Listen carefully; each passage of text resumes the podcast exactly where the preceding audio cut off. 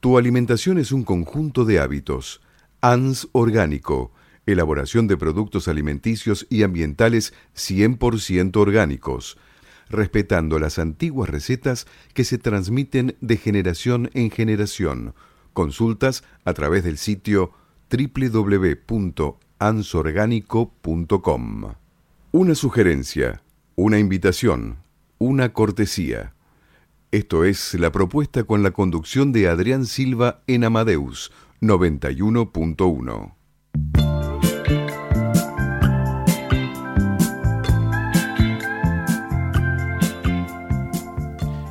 21.05 y continuamos con la propuesta radio en la segunda hora, 26 grados dos décimas y esto es la temperatura y la sensación térmica de ahí deben andar Vienen entre bajando, 30, vienen bajando. No, no, Sí, bajo. todavía Silvia Estamos no en mandó 26.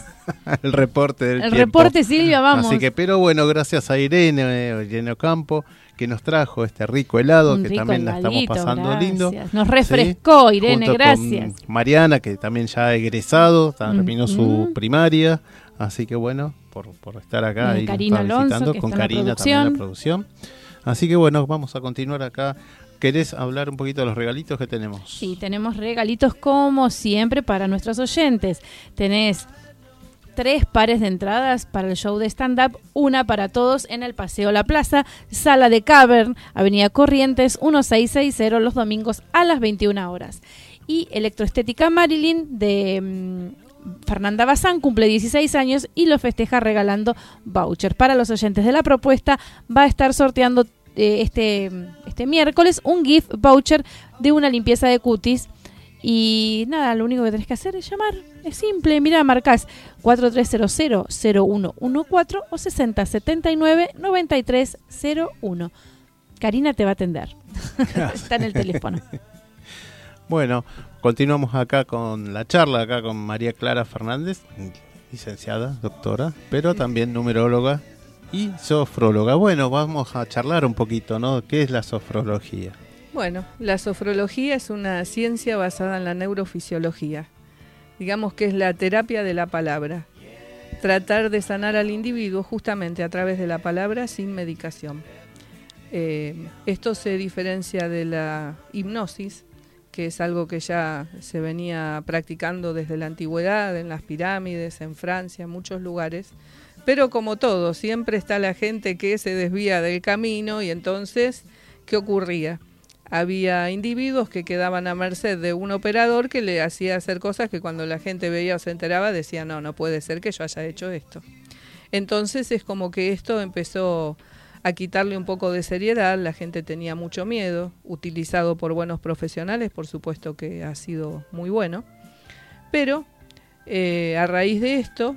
Hablando esta- de la hipnosis. ¿no? Hablando de la hipnosis. Entonces, un día, luego de mucho estudio, un psiquiatra colombiano, Alfro- Alfonso Caicedo, descubre la sofrología.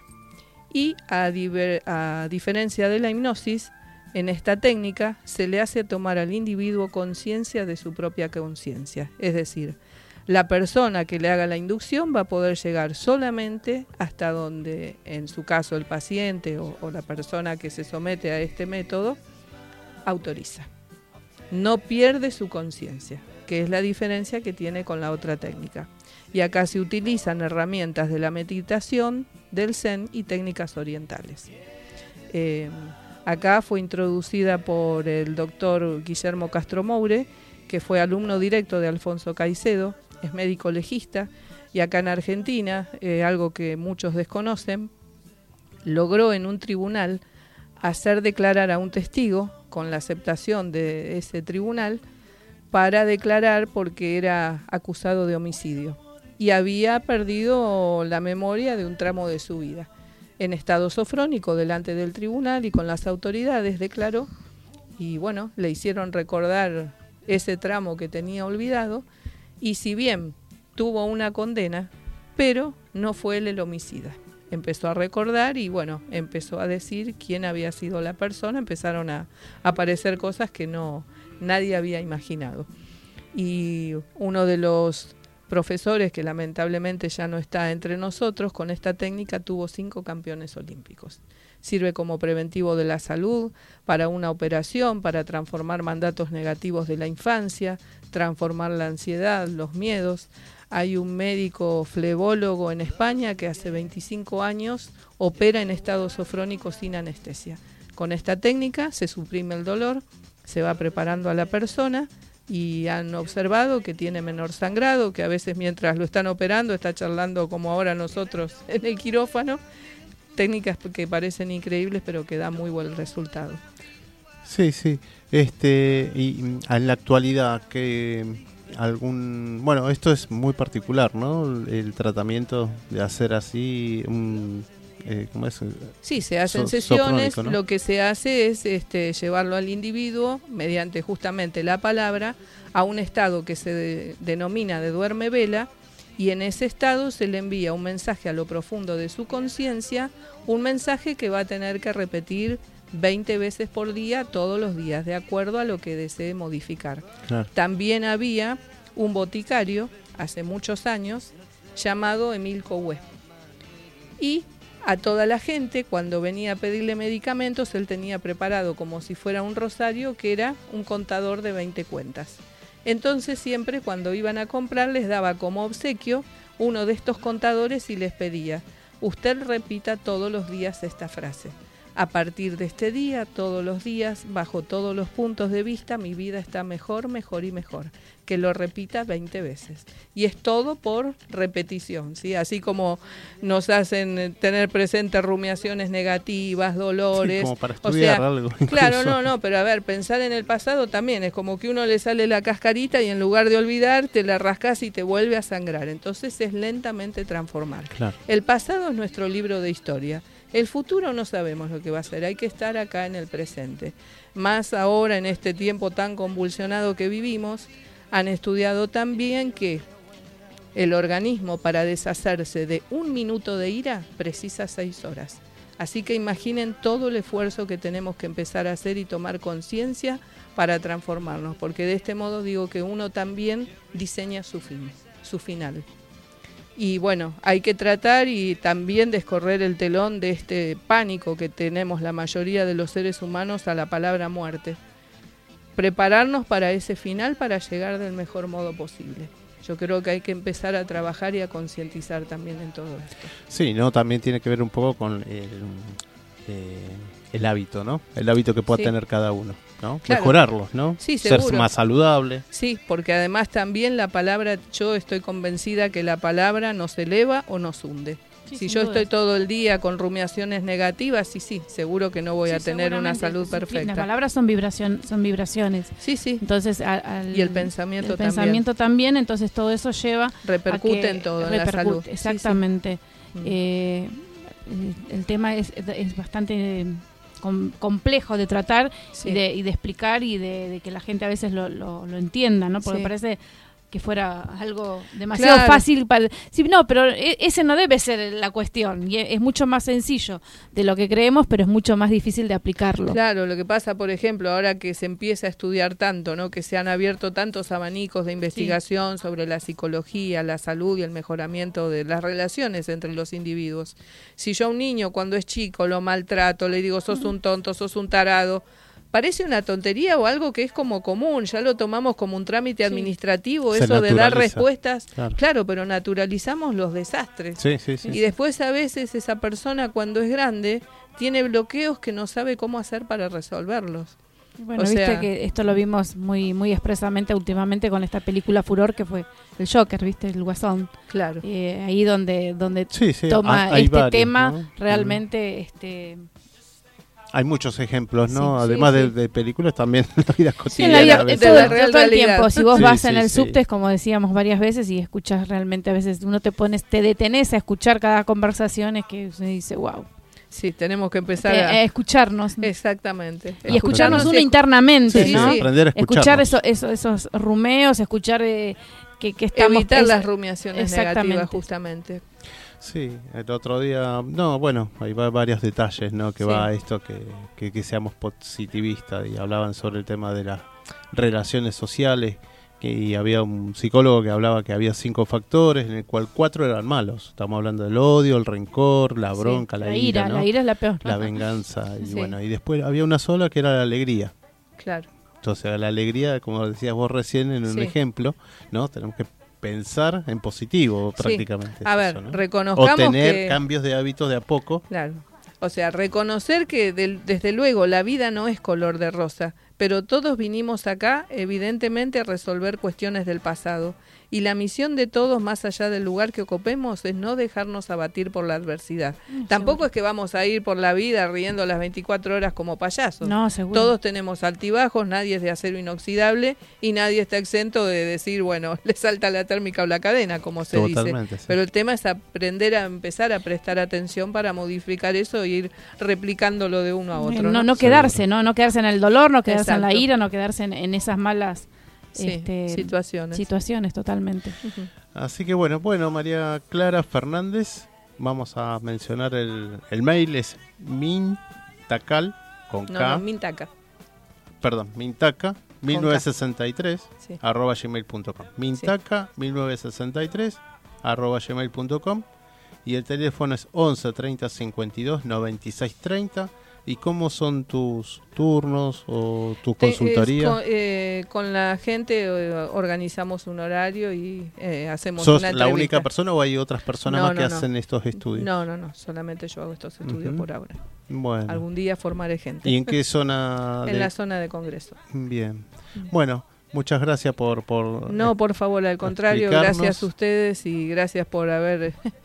Eh, aceptado la recomendación. No, por favor, y, también bueno que eh, gracias a también a un contacto también de las redes que me, ha recomendado también tu, tu presencia, así que bueno, que también un saludito bastante grande. Ahora la voy a buscar quién es. Sí, a Claudia Padula. Claudia Padula, exacto. Este, Padula me iba a decir, no, pero Así que bueno, un besito grande Claudia, gracias por, por también por contactarte y muchas gracias. No, a ustedes y muchas gracias a la audiencia.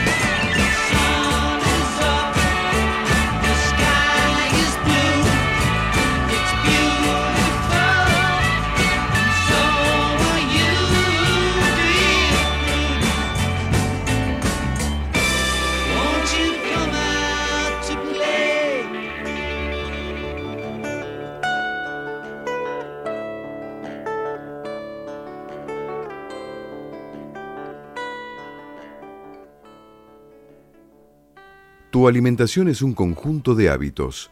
ANS Orgánico, elaboración de productos alimenticios y ambientales 100% orgánicos, respetando las antiguas recetas que se transmiten de generación en generación. Consultas a través del sitio www.ansorgánico.com.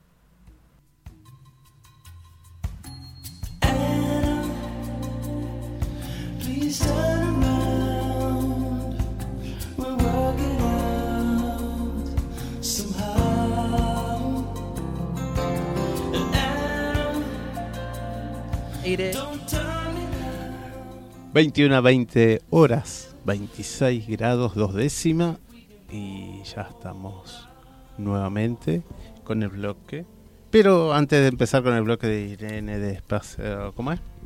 Eh, Perfectamente. Perfectamente perfecto. Tan difícil. No, no, meses. Es complicado, es perfectamente imperfecto o es imperfectamente perfecto. Es un trabalengua. Es un no trabalengua, puede pero son esto. 10 meses. Bueno, en, eh, para la próxima temporada a votación, lo cambiamos. Vamos a, a mencionar los regalitos que tenemos. Por supuesto que vamos a contarles a nuestros oyentes que tienen tres pares de entradas para el show de stand-up.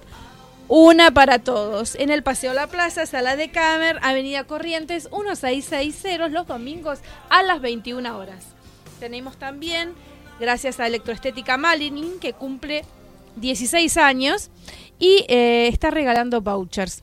Y para los oyentes de la propuesta, tienen un, eh, un gift voucher de una limpieza de cutis. ¿Y qué tenés que hacer? Sencillo, muy fácil. Agarrás telefonito, marcas 43000114 6079 9301 y la señora Karina Alonso te va a estar atendiendo. Así es. Bueno, vamos a, a anunciar también eh, algunos eventos que hay en la Botica del Ángel, gentileza de José Luis Larrauri. Así que el viernes 13 de diciembre, 18.30 horas, es la última visita guiada del 2019. Sí, se nos está yendo. Se va, Estamos se va. Se está va. terminando el año. Qué Así que bueno, pasó todo, ¿no? ¿Qué es la visita guiada? Un excelente recorrido por el. Museo Escenográfico Botica del Ángel. La que era la casa de Vergara Leumann y Mm. con mucha historia, muchos cuadros, mucha Mucho pintura, arte, mucho, mucha- mucha cerámica, muchas luces, lámparas. Pueden encontrar fotos. desde, eh, desde mm, obras de arte de Marta Minujín, eh, de mm, Soldi, Berni. Soldi, Berni, eh, de Lola Mora. de Lola Mora. Así que bueno, impresionante. Sí, sí, sí, es para es imperdible. Eh, jubilado 150 pesos, público en general 200 pesos. Ah. Así que la verdad, Para aprovechar. cada rincón de este lugar Sí, es un arte. exactamente. Así que eh, el recorrido Lleven por la lo maquinita general de son- fotos. por lo general es más de una hora, casi dos horas. Este, a veces hacen el- los mini recorridos, pero este es un recorrido completo. Y después al final te dan un rico cafecito, ¿no es cierto? También un cafecito. ¿Cuándo es esto, Adri? Repetime. Es el día viernes 13 de diciembre 18.30 horas. Bien. Así que Luisa Espeña 543, ese es el, La dirección. la dirección del Museo Escenográfico de la Botica del Ángel. Después, ese mismo día, viernes 13 a las 21 horas, está Opus 4. ¿no? Oh, ¿Se acuerdan de Opus 4, sí, claro. Sí. Compartiendo sonidos de la Tierra. Eh, Bueno, este es bono contribución, 400 pesos. Y, perdón, Bueno. Vino más arte, ¿no? Eh, el grupo eh, Bios, que se encarga de vinos orgánicos, quienes ya estuvieron a mitad de año también en este año Sí. haciendo un evento, vuelven de vuelta a despedir el año el 14 de diciembre de 19 a 23 horas en la Botica del Ángel justamente y las entradas se las puede conseguir en www.vinosorgánicos.com.ar hay entrada de 2 por 1 Ay, qué lindo, Así que- interesante. Eso eso interesante. es de, de viernes No, el sábado 14. perdón, sábado 14 De 19 a 23 horas. Así que bueno, cualquier consulta www.vinosorgánicos.com.ar y ahí pueden obtener las entradas de 2 por 1 Bueno, vamos a, a ir a una tandita y volvemos. Palabras simples para temas complejos, con la psicóloga social y tanatóloga Irene Mónico Campo. Espacio imperfectamente perfecto. se llama su hija locutora? Mi hija locutora se llama Verónica Inés González Ocampo. Muy bien, le Así- mandamos un beso. Así resonante. Verónica, Verónica. Verónica. Verónica González Ocampo. Así, con todo. y la madre babosa. ¿Cómo Un- anda? Bien, andamos todos muy bien. Un beso para mi nieta que ayer cumplió 17 dulces años. Ay, me desarmo. Mira, ¿Ya hablo, 17? Qué bárbaro, ¿no? Pasa, hablo ¿no? de mis nietos. me- No, no. la- ¿Cuántos la- nietos tenés, Irene? Cuatro. La más grande de 17, el que le sigue de 14, uno de 4 y uno de año y medio. Bueno, familia Bien. numerosa. Así es. Y una nieta postiza de 19 y otra en camino que si Dios quiere llega en marzo. Bien, va, va creciendo la familia. Sí, sí, sí, sí, somos todos muy, viste, cuando nos juntamos somos una banda. Este, algo íntimo, 50 personas. bueno. o sea que de íntimo. viste, olvídate, nada. Algo íntimo 50, así de movida, chan. Este, Bueno, pero ¿qué nos vas a contar hoy? Vamos a hablar un poquito hoy de este, diciembre, cierre de ciclos, cierre de Sí. ciclos escolares sobre todo, em, tanto en chicos, en niños, en adolescentes y en adultos. Porque los adultos también estudiamos, algunos tenemos la locura esta de seguir incorporando conocimiento, ¿no es cierto? ¿Y cómo hacer para acompañarlos y para estar con ellos sobre todo? Em, en- como bien decía, se cierran ciclos. Para porque me perdí, no veo nada. Y los primeros que cierran son los ciclos escolares, los chiquititos, los que van al maternal. Y del maternal a lo mejor pasan al jardín. Pero ellos no tienen grandes problemas porque ellos pasan jugando. Claro, Ellos es un juego. Es un No, juego. no, Salen de jugar de la casa de, con mamá, con papá, con el hermano y siguen jugando en el jardincito. El cambio está cuando pasan del jardincito, del maternal, al preescolar. Porque ahí ya empiezan a aprender las letras, a aprender los colores, a tener, eh, empiezan a tener trato con las normas y con las obligaciones, colgar la bolsita, reconocer el nombre, aprender el nombre de los compañeros. Más adelante, antes de salir de este preescolar y pasar al, al jardín, Al primer grado, ¿no? al jardín, al, al que antes era jardín, que es el de 4 o 5 Ah, años, al- antes del primer grado, ahí ya empiezan con las letras a poner hoy es día, eh, mi nombre es, ya empiezan a reconocer más cosas. Y los papás tienen que estar atentos porque el nene va a empezar a escribir y puede escribir en espejo o puede escribir desordenadamente. No hay que asustarse, todos los niños hacen esto. Sí prestar atención, porque en caso de que esto persista, entonces sí hay que hablar con la maestra a ver qué es lo que opina, qué opinión tiene, pero generalmente es un proceso, porque no olvidemos que cada cambio de ciclo, aparte de ser un proceso de aprendizaje, es un proceso, de, eh, de, de aprender y de madurar cognitivamente. Entonces los chicos van madurando, van creciendo y hasta que enganchan la forma de volver a- o de aprender a escribir su nombre correctamente. Y además convengamos que no todos los chicos aprenden en el mismo tiempo. Algunos aprenden antes, otros aprenden Sí, después. claro, todos con su tiempito, ¿no? Cada uno tiene su tiempo, tanto los chicos como los adolescentes como los adultos. Cada uno tiene su tiempo. Pero la finalidad es que lo hagan. Sí prestar atención, a ver si se excede el tiempo, si llega a fin de año o pasa más de un año y el chico sigue escribiendo mal, entonces sí, acercarse a la docente que esté a cargo y, no sé, mostrarle nuestra Pero ellos seguramente- Ellos también lo van a detectar ellos y te van a un citar. Claro, ellos tienen un seguimiento. Pero está bueno que uno también esté, esté al tanto de Sí, esto, sí, que ¿no? lo reconozca, porque a veces los papás no quieren reconocer esas. No, no, no. Cuesta no, no, mucho reconocer Sí, eso. Por eso hay que estar Aceptarlo más bien, ¿no? aceptarlo y, y- y reconocerlo, como vos Sí, decís, ¿no? Porque des- eh, puede ser que sea eh, temporario. Mucho. Claro, sí, la, sí, la mayoría, mayoría es la mayoría, el 99% es temporario, el 99% escribe en O a veces es porque el chico, o porque tuvo un hermanito y entonces Eh, está celoso, hay una o porque algo, alguna situación hay familiar. una situación que lo, pasa que por lo motivos. bloquea. Acá lo que es importante, que yo siempre digo, es eh, acompañarlo. No retar ni, Ni castigar. Acompañarlo. Ni a premiarlo a veces, ¿no? No, tampoco, simplemente reconocer, reconocer el esfuerzo que hace. Si el nene viene escribiendo en espejo y de repente un día, eh, bueno, está bien, pero esto está al revés. Re- eh, acompañarlo sin retarlo, sin castigarlo, con firmeza, pero a la vez con dulzura. Y ustedes van a decir, pero a ver, pongámonos de acuerdo.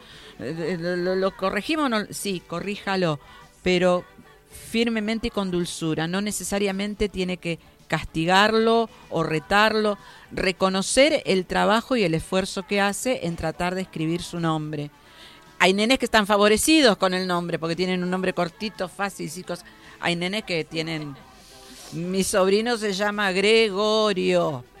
Federico, pobrecito, lo mataron, ¿viste? Y apellido, Maximiliano. y apellido claro, ¿viste? Este, Elizabeth, miércoles, Z, B larga H, ¿qué hago? Entonces los chicos, claro, les cuesta. Hay nombres que son más simples.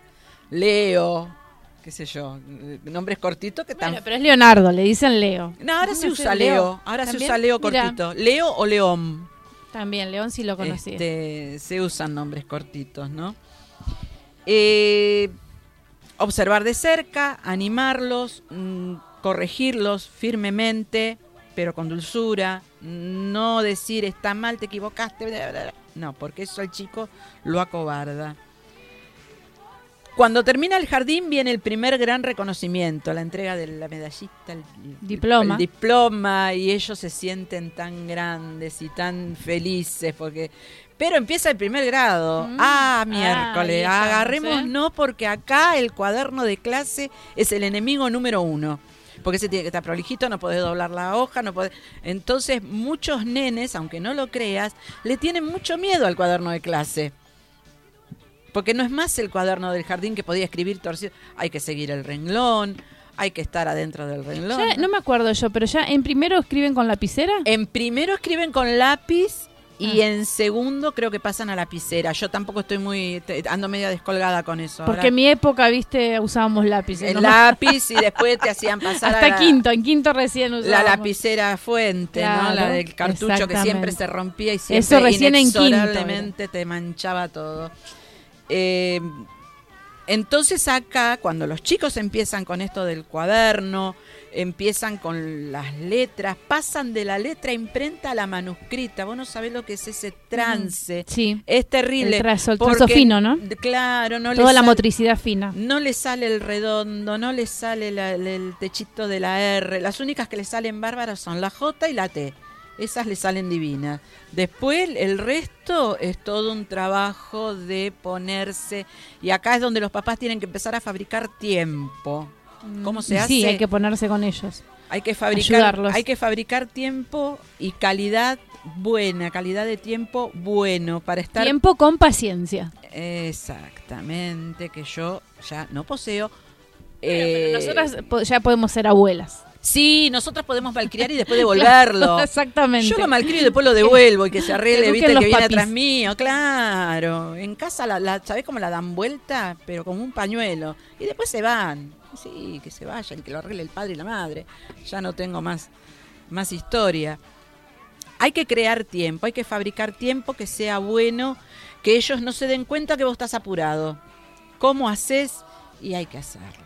Hay que hacerlo porque ellos eh, se, dan cuenta enseguida cuando uno está apurado, no está interesado, no te importa. Entonces, si ellos perciben esto, si a mi mamá, a mi papá, a mi abuela, a mi tía no le importa, a la maestra menos. Si la maestra no es nadie, te dicen. No vive con nosotros, te dicen. Entonces vos tenés que tratar de, de fabricar, de crear, de tener un tiempito con ellos y que ellos sientan y perciban que estás ahí. Que no estás Que apurado lo estás acompañando, que lo ¿no? estás acompañando, exactamente. Después viene el cambio de- del lápiz a lapicera, eh, los números, y acá agarrémonos, porque mientras transitamos la escuela primaria vienen esos números que hay que juntarlos uno con otro y hacer números largos que nunca habíamos visto y después sumar y restar y dividir y multiplicar. Ah, agárrate, porque nadie, ningún nene es... eh, súper veloz con la matemática, con la lectura. Todo lleva su tiempo. Todo, todo, hay nenes que sí, hay nenes que no. Entonces, este, eh, tenés que ponerte, ¿no es cierto?, A- a- al lado de ellos. Siempre tienen que saber y tienen que tener, perdón, tienen que tener la certeza de que estamos ahí para lo que ellos necesiten. Si tienen un problema, si tienen una duda, si hay algo que no saben, si hay algo que no entendieron, si hay algo que no engancharon, que no copiaron, tener siempre el teléfono de alguien como para poder reforzar lo que... Porque a veces los chicos se dispersan y se cuelgan y no terminan de copiar y vienen con las cosas por la mitad y no copiaste y ahora qué hacemos y vas sin las cosas. No, tengan un teléfono a mano, ayúdenlo en, ese, en esa instancia. No de hacer la tarea, pero sí de que tenga la de completar la consigna. Entonces una vez que tienen la consigna completa, que ellos la hagan. Pero sí poder saber que, porque vos te encontrás en ascuas que no sabés lo que quiso poner y no sabés qué es lo que tiene que hacer. Y acá se pone difícil la mano. Cuando terminan el primario, ahí viene el segundo premio, el segundo diploma, la segunda medalla, el primer viaje de egresado donde afianzan y consolidan las amistades. El comienzo son- de la adolescencia. sí, empieza ¿eh? la Apa. adolescencia, viene el terremoto, un tsunami, agárrense porque esto no es fácil. Empiezan, pasaron del colegio donde estaban tranquilos, donde eran todos iguales, del cuaderno, la carpeta, dos maestras, a 11, 12 materias, 11, 12 profesores diferentes que quieren todos distintas cosas y el chico de repente se ve tan agobiado que termina haciendo nada. En el caso de que lleguen a esa circunstancia, cosa que no serían lo más aconsejable, lo ideal sería ponerlo, hacer algún curso corto o algo como para que no pierda eh, lo que adquirió en los años de primaria, esto de ejercicio de estudiar, de leer, porque si no va a ser el secundario y lo dejas un año bollando sin hacer nada, después es peor. ¿Ayudarlo? ¿Cómo ayudarlo? Podés contarle muchas veces de las anécdotas. Yo tengo anécdotas de mi primer año de secundario para tirar para arriba. Desde que me tuvieron, me obligaron a llevar un calamar para cortar y dice "Ca- eh, que por favor, que No, mira, a mí calamar no. Me No, lleva- nosotros, Dios. ¿sabes qué disecamos? Un sapo. No, muero. Pobre el sapo. sapo. En casa el sapo es palabra sagrada. Él tiene el- el- el otro día vino mi hermano y se fue al mediodía. Cuando llegó a la casa me mandó un mensaje. El sapo está atrás de la pared de no sé dónde, ponerle un tacho con agua. Dale o de sea, comer al no sapo. tengo nada que hacer y le tengo que ir a poner un tacho con agua al sapo. ¿Pero qué te pasó? No, si en casa el sapo es sagrado, la lagartija, todos esos bichitos no, no hay que tocarlos.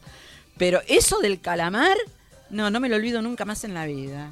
Un Ya, espanto. ya creo que no se debe hacer más esas Yo creo que ¿no? no. Es creo que no, porque realmente, mm, no sé, me parece... Viajar en el colectivo a esa hora de la mañana con el Con el calamar. No, imagínate. por favor, un horror, un horror. Entonces acá, cuando los chicos empiezan a tener toda esta cantidad de profesores y todas estas materias y que cada uno quiere su estilo y que el chico no... Empezar a, a- a compartir lo que uno, que, que, que ellos sientan que no están solos y que no es la primera vez que pasa, que a nosotros también nos pasó. Claro, contarles pas- nuestras anécdotas, nuestras experiencias, para que, Que sepan no- que uno también transitó por eso. No y- nacimos de un huevo. No, y, todos con el título abajo del brazo, ¿no? Claro, Obviamente no. que no, también tuvimos Hubo que, pasarla. Hubo que pasarla, salir a contraturno, ir a gimnasia, llevar... Bueno, una antigüedad, llevar la comida cuando no había tupper. Ni me acuerdo cómo la llevaba, mira, creo que no comía. Eh, no, espanto, horror. El tintero que se te daba vuelta. Bueno, que yo era no- bueno, el tintero lo llevaba porque teníamos caligrafía. caligrafía. Entonces había que llevar tintero con. Ahora creo no, que no se usa más eso. No, No, creo que no. Caligrafía es una de las materias que no va más. Este, pero bueno, les, les comento que sí, señores, Sí, se usaba, se usaba el tintero, tintero. la tinta china y el plumín. La pluma cucharita, no sé pluma cómo cucharita, se llamaba. exactamente, plumín, pluma cucharita, y se usaban en unas hojas especiales para Las caligrafía. pautadas. Exactamente, y, y bueno, esas eran las Y normas era- y costumbres. Y yo era tan, épocas. pero tan mala que me la llevé a marzo directamente. Ni siquiera a diciembre me la llevé, me la llevé a marzo de Aparte es muy gracioso porque uno hizo, Horroroso. hizo realmente este, materias que hoy no, no están. Obsoleto. Como por ejemplo la estenografía. Es ¿Alguien tuvo es- estenografía? Yo tuve. Entonces, estenografía no la no se usa más. Palito, puntito, rayita y no sé, ni- ya ni me acuerdo para Eh, qué eh, era. me decían, no, porque todas las taquígrafas que trabajan en el Congreso.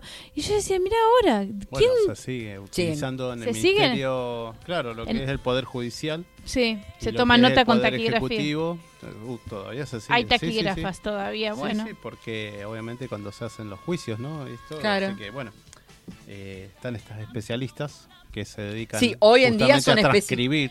Todo Hoy en día son especialistas. Sí, sí, Hoy en sí. día son Lo que antes era un, un- por ahí un... Una materia Una tediosa, Sí, así sí. nomás te lo No, digo. no, bueno, pero te Pero decían que eso era, hay especialistas en especialistas. Hoy ya claro. es una especialista. Hoy es una especialización, sí. Igual que el perito mercantil. Antes el perito mercantil era casi el contador. Estaba ahí a un paso de ser contador. Sí. Más allá que tengas que Sí, hacerlo, sí, sí. este, pero hoy un chico no sale como un perito mercantil. No. Tiene otro, otra preparación. Sí, No, sí, no. totalmente. No, no, no, no. no. No digo ni baja ni alta. Es No, otra pero-. Bueno, una otra- época que en el bachiller, eh, era el- cuando vos te recibías, materias- hacías el bachiller, bachiller, te recibías de maestra, no tenías que seguir. Directamente Ahí terminaba. como. Vos hacías los cinco años, Sí, sí. bachiller, Y te recibías de maestra. Como un magisterio. sí. Exactamente, Claro, era así. Te recibías ya automáticamente de maestra. Claro. Y, no Susana necesi- Jiménez, como ella siempre lo dice, que ella es, es maestra, porque Sí, su sí. título es de maestra. Así que bueno, las cosas cambiaron mucho. Sí. Como vos decís esto de perito. Sí, sí, sí, sí, sí, cambiaron mucho. Y todo esto tiene que ver con esto de que los chicos cuando empiezan contarle todas estas cosas, que no se sientan solos. Porque si no, ¿qué pasa? Dejan de estudiar y no sería la finalidad, no sería No, el la punto. verdad que no. Hay que acompañarlos, hay que ayudarlos, eh, pero ayudarlos en el, bien sen- en el buen sentido, ayudarlos a que sepan que, que todo esto que parece que se les viene el mundo abajo, que es una catástrofe, que todo esto lo pasamos todos, que no son ellos solos.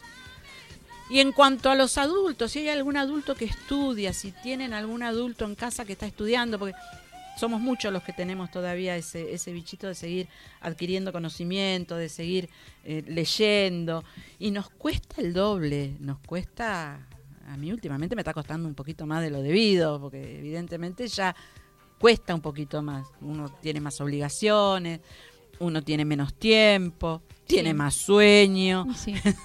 Y esta época del año es como que uno ya no tiene más ganas, ¿no? No, obviamente que no tenés más ganas. Eh, si hay algún adulto en el círculo o en la familia, felicitarlo y que se sienta Bueno, día, acompañado, ¿no? Justamente esto que decías ayer, ¿no? Con el tema, bueno, de, de la, de la asunción del nuevo presidente Sí. y todo esto. Me llamó mucho la atención porque venía, venía en colectivo y habían tres personas. Uno haciendo, siguiendo unos planos de electricidad, Sí. ¿no? Los circuitos, Sí, ¿no? Y se ve que estaba por rendir algo.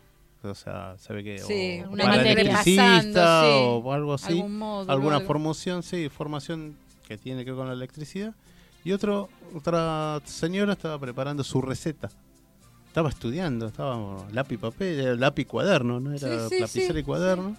Y eso fue, está bueno. Y también el otro chico estaba estudiando también para rendir, y unas chicas preparando ahí su, su maqueta ahí para llevar a su ¿En a su dónde era materia. esto, Adri? Viajando en el colectivo. Viajando en el colectivo. O sea que, mirá lo que es También- todavía, ¿no? Lo que, o sea que cada persona También esto, atiende eso, ¿no? De seguir adelante y sus objetivos de estudio. cuando uno acompaña a un adolescente o a un adulto a estudiar, eh, ir viendo cuál es la mejor técnica.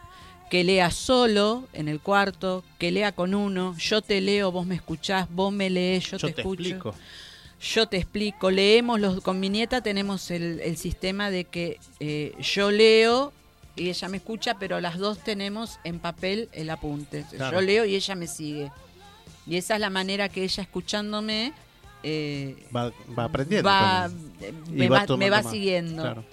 Eh, si quiere estudiar en silencio, si quiere estudiar con música, yo si no tengo un bochinche alrededor, un ruido, algo, me, me disperso mirando el primer mosquito que voló. Necesito tener un ruido de fondo, por eso te preguntaba dónde, porque yo donde mejor me, me concentro es en el colectivo. Claro. Empiezo a sacar hoja para todos lados, ¿viste? Y ahí es donde tengo el, el mayor la mayor Captación. capacidad de concentración, Claro. porque me enfrasco en, en- en el apunte y Sí, me sí, no, del es lindo ver, ¿no? Esa, la Entonces, gente, ¿no? Como con esto- sus libros por ahí. Claro, esto, esto de buscar la manera de cómo ayudarlo a estudiar y de no dejarlo solo. En los adolescentes también es muy conveniente los horarios, porque hay pibes que a las 3 de la tarde tienen todo hecho y les sobra tiempo. Y empiezan con esto del celo, el jueguito. Y, hay otros nenes que tardan un poco más, que a lo mejor son las 6 y están dando vuelta todavía sin saber para dónde tienen que arrancar. Entonces, marcarles un horario, Claro. marcarles para que Y empezar a ayudarlo. y empezar a, y empezar a ayudarlo y a buscar cómo, cuál es la mejor manera que tiene el chico para estudiar. Si solo, si acompañado, si Sí, a veces músico, técnicas de estudio, ¿no? técnica Que de estudio, leemos, lees, leemos los dos, ¿qué hace? Eh, hacen, yo leo, vos vas escribiendo. Hacer resúmenes, cuadros, Claro, cuadros sinópticos. cuadros sinópticos, eso es una maravilla. Los cuadritos me, me Los fascinan. esquemas. Sí, los esquemas son el- el- lo mejor que hay. Entonces, volviendo, si tenés un adulto en casa que hace todo esto, felicitalo, ayudalo, eh, sentite orgulloso porque va para adelante. Yo siempre digo que todo lo que hago tienen, eh, hay dos pilares muy grandes. Uno, por supuesto, mi familia, que si no fuese por ella, si no fuese por mi marido, yo no estaría donde estoy, porque él, la verdad, se puso la casa al hombro y yo pude seguir estudiando. Y la otra que de caprichosa seguí estudiando porque yo quiero que el día de mañana mis nietos y mis sobrinos digan, esta vieja de caprichosa que era siguió estudiando y empezó a acumular cosas que después no usó. Pero bueno, por lo menos El conocimiento nunca, por lo menos viste que digan nunca eso. está en desuso. Por lo menos que digan eso, ¿viste? Siguió estudiando para molestar, qué sé yo, algo así. Y bueno, nada, esto, ¿qué le pasa al señor allá? El señor Ricardo. ¿Qué Está le pasa? preparando su canción. Ah, bueno. Bueno, esta era la finalidad. Eh, acompañar, aprender, eh, aprender a acompañar y que los chicos y los adolescentes y los adultos eh, sepan que siempre hay alguien que si tienen alguna duda o tienen eh, ahí que están por tambalear, que siempre hay alguien. Siempre tiene alguien que los va a apuntalar. Siempre va a haber alguien para que los acompañe. Bueno, muchas gracias, Irene. Te dejo. ¿Tenés alguna frasecita para Sí, dejarnos? te dejo una que dice que no puedes obligar a nadie a cambiar. Cada quien es como quiere ser, actúa como quiere actuar y en el camino pierde lo que quiere perder. Nos Bien, vemos el miércoles. Besito. Hasta el miércoles que viene.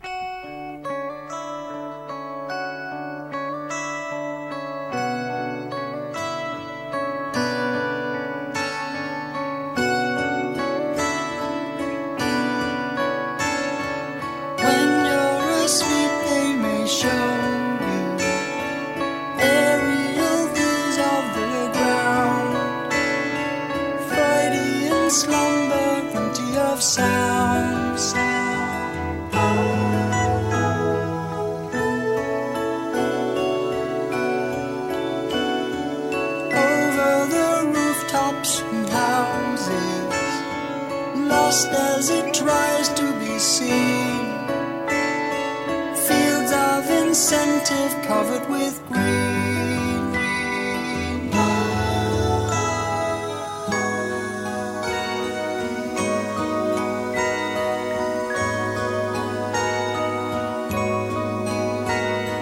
Mesmerized children now playing, meant to be seen but not heard. Stop me from dreaming, don't be absurd.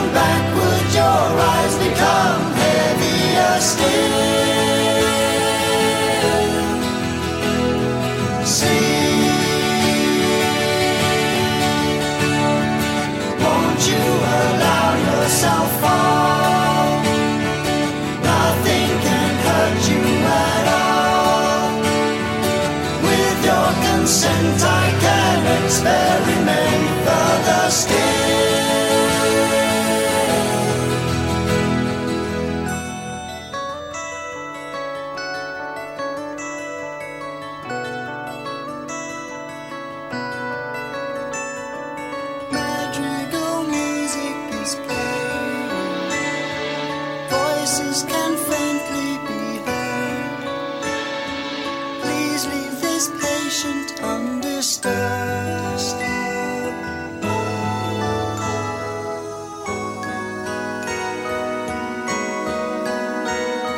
Sentenced to drift far away now. Nothing is quite what it seems. Sometimes entangled.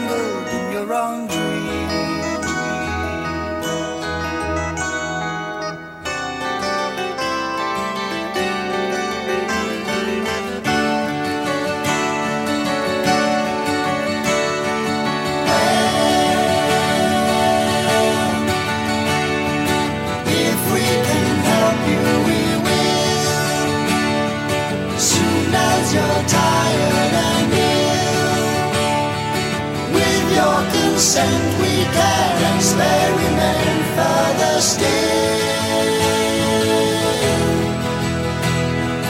Well, thanks to our kindness and skill. You'll have no trouble until you catch your breath and the nurse will present you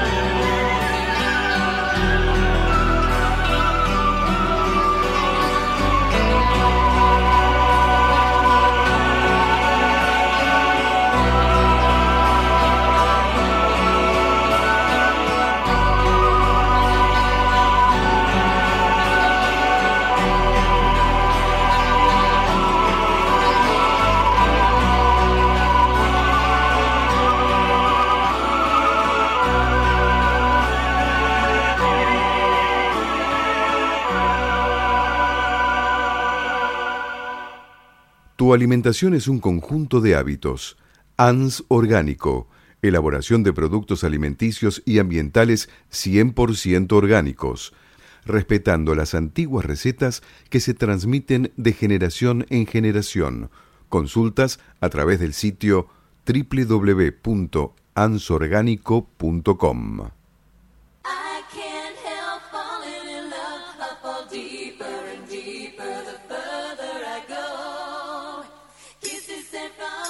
Ansioso, igual que Silvia. 21, 54, sí, 26 grados. Está bajando la temperatura. Está bajando. Me están diciendo acá algunos oyentes que está más fresquito ahora. Bueno, ¿me vas a poner un tango, Ricardo? Porque hoy es el Día Nacional del Tango. Sí, señor. Ah, No preparó nada, lo agarramos de surprise. Surprise. ¿Qué pasó? ¿Qué pasó, señor? Ricardillo. Y Entonces, hoy, que- ¿por, por qué es ¿por el día se del tango? celebra el día- Claro, cuéntenos. El 11 de diciembre de cada año en Argentina se instituyó con el objetivo de destacar la importancia del tango en la cultura argentina en homenaje a la fecha del nacimiento del cantante de tangos Carlos Gardel. Por ¿sí? supuesto. Así que bueno, y del El director de ¿no? orquesta, tango. sí, Julio De Caro. ¿eh? Por iniciativa de Ben Molar, ¿no? Mirá, Un legendario Ben también que ha sí. man- eh, mantuvo, ¿no? Toda la tradición del tango. Quien con el apoyo de varias entidades, la Sociedad Argentina de Autores y Compositores, SADAIC, y el Sindicato Argentino de Músicos, bueno, hicieron bueno, y la Unión Argentina de Artistas de Variedades, la Academia Porteña de Lunfardo, de Radio Rivadavia, y así Wow. sucesivamente unos cuantos más, este, decidieron que- y se hizo una solicitud ante la Secretaría de Cultura de la Ciudad de Buenos Aires en 1965. Dos años después se logró la aprobación de la celebración mediante el decreto municipal 5830 el 29 de noviembre de 1977 y el 19 de diciembre de ese año se convirtió el Día Nacional por decreto nacional, o sea que el 11, o sea, nace- fecha de nacimiento de Carlos Gardel, ¿no? En el 77. Así es. O sea que es muy jovencito el día del Sí, sí, hubo un presidente, ¿no? Que había... 43 años. ¿no? Muy jovencito. Hu- Hubo un presidente argentino que, que prohibió el tango. ¿Quién era? ¿Quién fue el presidente? ¿Quién fue? Ah, no, yo estoy ¿No? ¿No? en el aire. No me acuerdo ahora. Pero bueno, no, no, no, no quiero hablar de quién era. Ah, pero bueno, no me acuerdo ahora. Hay que Este, pero sí, había una persona que... ¿Puedes decir que era presidente? Sí, sí. Como que Como que le puso un... un tope al tango, vamos a decir así. Y que no quería que se difundiera el tango. Ah, mira. Mira, eso no la tenía. Sí, sí. Así que bueno. Vamos a... Este, así que bueno. Los dejamos a- con la incógnita para que lo googleen. Así es. Sociedad Argentina de Vacunología y Epidem- Epidemiología. Sabe, es una ONG, justamente se dedican ellos a difundir todo lo que es la- el ciclo ¿no? de Las vacunación, epidemias. claro, y aparte control de epidemias. Sí, sí. ¿no? Es una ONG argentina. Y bueno, ellos en su página de Facebook, SAVE, S-A-V-E, SAVE, es Sociedad Argentina de Vacunología y Epidemiología, hicieron unas placas, alerta, hashtag alerta sarampión, o sea, un caso es un brote. Eso es lo que muestra esta placa. Último caso por sa- caso, sarampión endémico en Argentina, año 2000. ¿no? Y el último deceso por sarampión fue en Argentina en 1998. La es clave implementar acción inmediata para que Argentina siga libre de sarampión. Después tenemos virus muy transitable, 9 de cada 10 personas susceptibles en contacto con él pueden infectarse, no tiene tratamiento específico, puede generar complicaciones, neumonía, neumonía viral, sobreinfección bacteriana, encefalitis y hasta causar, bueno, deceso obviamente, muerte. Sí. Eh, ¿Cómo se previene? Con una vacuna segura y eficaz triple viral, ¿no? O sea. ¿cuál es Sí. Ramón Castillo, el presidente? presidente. Muy bien, con después vamos a comentar. Eh, seguimos con el sarampión. Hashtag alerta sarampión. Dice, atención poblacional general. Ante la aparición de rash, manchas en la piel y fiebre más de 38 grados, independientemente de la edad y del antecedente de viaje, consulta inmediata para descartar si es sarampión o no. Claro. ¿no? Después, bueno, eh, también hacen entre 6 y 11 meses de edad deben recibir una dosis de vacuna triple viral, hasta dosis no cuenta para calendario. ¿no? Entre 13 meses a 4 años inclusive deberán acreditar al menos dos dosis de vacuna triple viral. Y estos son para lo que es, eh, bueno, todas las regiones urbanas desde Buenos Aires hacia el interior ¿no? de lo que es Buenos Aires, para aplacar un poco esto, lo que es el sí, sarampión sí. en sí. Lo que pasa que también ahora hay una tendencia en que la vacuna no sirve, que no sé de dónde fue que salió. Y es un error Lo que pasa es que, bueno, enorme, que- que- enorme. eh, en la- las vacunas te, te inyectan unas bacterias. Unas cepas Unas que cepas son que son muertas. cepas- este, exactamente. Claro. Entonces, para crear hay- anticuerpos. Exactamente, y hay varios sectores de, de los que serían los ambientalistas, los que son los em, eh, vegetarianos, y todos, hay, hay toda una gama de, de- de este- de esta gente que cree que estas eh, que no es bueno la- el tema de la vacunación. Entonces bueno eh, se propusieron no, no vacunar a los chicos. Una locura. este y bueno está trayendo muchos inconvenientes. Una realmente este no está bueno no está bueno porque Deberían de sentarse Eh, y hablar sí. con quien sabe. Exactamente. Eh, Tener una charla con el pediatra y, y hacerles caso. porque hay algo que es una realidad. Podés o no podés estar de acuerdo. Sí. Pero si de salud se trata y es la salud de tus hijos, tenés que sentarte con alguien que realmente sepa del tema y mantener una charla abierta. Después, bueno, no sé, eh, de mi lado, de mi punto de vista, es una locura no vacunar a una criatura. Sí. Aparte, cuando son tan chiquitos están muy expuestos. Son Sobre muy todo, sensibles. eh, tienen que tomar conciencia los chiquitos que están en los peloteros. Los, los peloteros son un foco de infección. La guardería Este, en sí, la mamá que deja al bebé en la Sí, guardería. exacto. están ya de chiquitos están expuestos, muy expuestos. Entonces, este, hay que tomar esas medidas de prevención eh, porque realmente puede salvarles la vida. ¿eh? Sí. Puede- eh, estas enfermedades pueden causar la muerte. Vamos a terminar de leer un poquito las placas. Vamos. Esta, este dice de 5 a 54 años, inclusive debe acreditar al menos dos dosis de vacuna doble o triple viral, Sí. ¿no? Entonces estamos hablando de nacidos entre antes de 1965, se consideran inmunes y no necesitan vacunarse. Sí. Después, este, bueno, siempre hay que mantener el calendario de vacunación acá Sí. en la Argentina. Eh, atención de equipos de salud ante casos sospechosos, rash, fiebre, siempre a consultar. Toma de muestras correspondiente, medida de aislamiento también. Sí. Notificación inmediata ante la sospecha, no esperar la confirmación. Eh, después, fundamental acreditar las dos dosis, doble o triple viral, o serología positiva para sarampión. Ante cualquier duda, es necesario vacunarse. Así que bueno, y la atención viajeros, los bebés entre 6 y 11 meses deben recibir dosis cero de vacuna triple viral, 12 meses a 54 años inclusive acreditar las dos dosis de vacuna triple viral. Y bueno, las otras recomendaciones, menores de 6 meses tienen contraindicada la vacuna. Se recomienda dif- de diferir el viaje por riesgo que implique, Claro. ¿no? Postergarlo. Y la serología para sarampión, positiva para sarampión. Bueno, esto es la propuesta, así que hemos llegado al final del día de hoy, del programa 89, y nos estamos viendo la semana que viene. Para el programa número 90, 90 y 90. final de esta temporada. Eh, Claro, así es. Nos vemos el próximo miércoles. Hasta luego. Miércoles.